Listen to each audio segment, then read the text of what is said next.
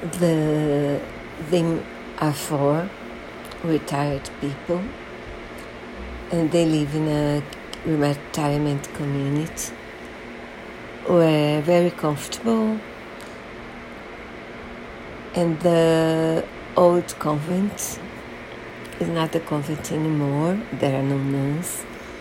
It's uh, like a social center of the community, and they meet there every week to discuss old crimes for people.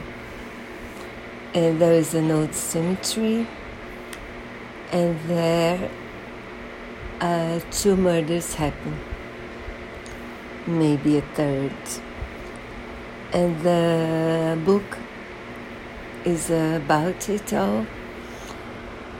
Uh, there are police policemen involved as well.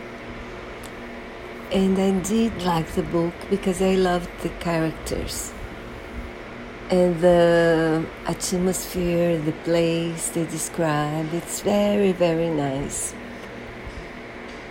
It's a cozy mystery. The crimes.